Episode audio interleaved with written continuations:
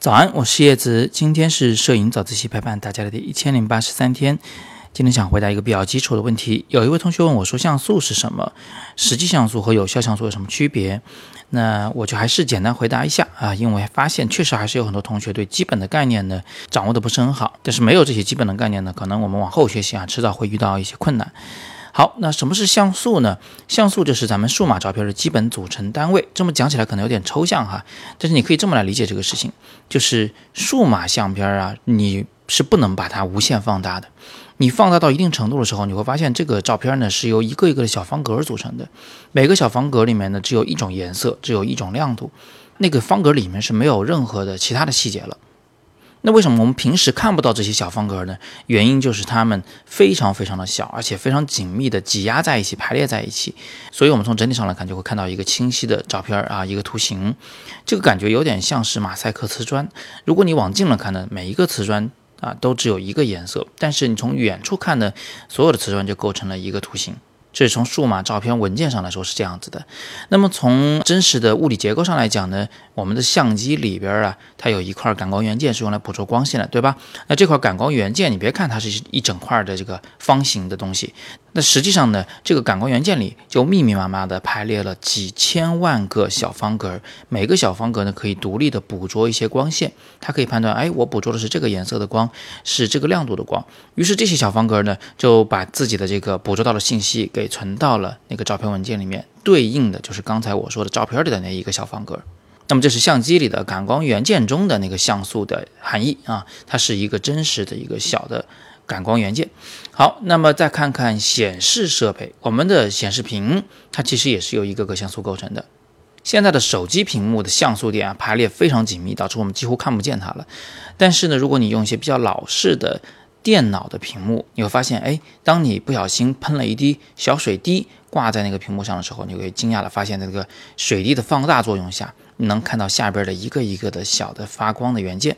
那每一个小发光元件呢，其实都由红、绿、蓝三个小发光元件组成。这红、绿、蓝的光呢，它紧紧的排列在一起，从远处看呢，就变成白光了啊！这是我们小学就学过的这个物理常识，光的三原色能组成白光。那么，如果你的电脑屏幕也很好，你也看不见这个像素点，没关系，你可以回家找找你的电视机。电视机啊，因为幅面非常的大，所以它的那个小像素点的排列呢，就不可能排列的特别紧密。每一个小像素点呢，都不是特别的小啊，都比较大。你可以用手试着沾一滴水，滴在你的电视机的中央，然后透过那个放大镜呢，你一定能看到电视机的像素结构。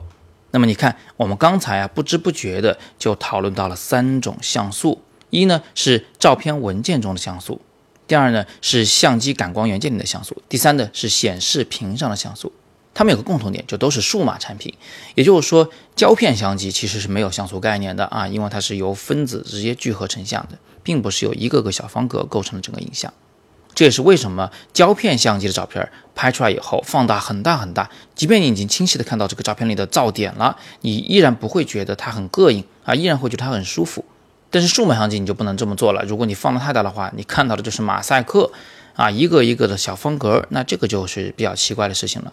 好，那最后我一句话回答一下，什么叫实际像素？什么叫有效像素呢？实际像素就是指照相机里边那个感光元件它所拥有的所有的单个的像素数量。但是一个相机的感光元件有这么多像素数量，它不见得全部都用啊。边角的一些地方啊，很可能不参与感光，最后的照片里你也看不到那些位置所捕捉的光线，所以就有了有效像素这个概念。有效像素对应的就是你这个相机最后存出来的这张照片的像素总量。举个例子，比如说有的相机啊，它的有效像素是两千五百万，但是实际像素是两千四百万，其实就是说这个相机里的感光元件的周边有一圈的那个像素，大概一百来万的像素是最后不形成影像的。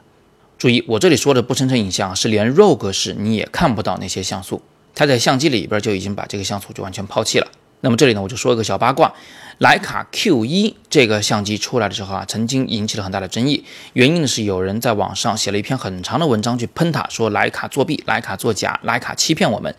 他的论据呢是说，他从机内暴力读取了呃感光元件所捕捉的所有的光线，惊讶的发现。四个边角呢是有一些黑的，并且呢整个画面有一些畸变，因此呢它的结论就是徕卡厂商用了一块全画幅感光元件，却把周边主动裁掉了，只用了中间的一个截幅的面积来形成影像，并且呢，它根本就不是用的二十八毫米定焦镜头，它纯属一种欺骗啊！它那个文章的标题叫做徕卡 Q，你还敢买吗？这个文章曾经一度非常著名，但是这个人犯的就是一个非常低级的错误，他没有理解有效像素和实际像素之间的区别。实际上呢，事情的真相是徕卡 Q 采用的是一款比全画幅的感光元件还要大一圈的感光元件。它那个面积更大一些，周边有一圈的面积是不参与成像的。最后这个相机存在卡里的那个弱格式照片，你读出来的时候，它确实是一个全画幅的照片。但是如果你用暴力手段跳过了相机的那个机内的主动裁切，非得要去读取那一个所有的实际像素的话，那么你得到的那个画面视角就一定会有点发黑了，因为它已经超出了这只镜头的那个像场的覆盖能力。那么作为普通消费者，我们应该关心的是什么呢？肯定是有效像素吧。因为这个才是真正影响我们最后画质的东西。那个实际像素你爱有多少有多少，跟我没什么关系。所以现在啊，如果你在上网上佳能官网上、索尼的官网去查那个相机的参数表的时候，你会发现很少有厂商还在标注实际像素了。基本上每个相机都只标注它的有效像素。换句话说，虽然实际像素看上去是比有效像素要大一点，但是大家早就发现了啊，这个实际像素没有用，我们只看有效像素就好。好吧，那今天就聊这么多。有更多摄影问题，欢迎在底部向我留言。你也可以点击底部的阅读原文，进入我的网校，来看看我们有什么样的好课。提醒一下，网校里确实有很多非常棒的免费课程。今天是摄影早自习陪伴大家的第一千零八十三天，我是叶子，每天早上六点半，微信公众号“摄影早自习”，不见不散。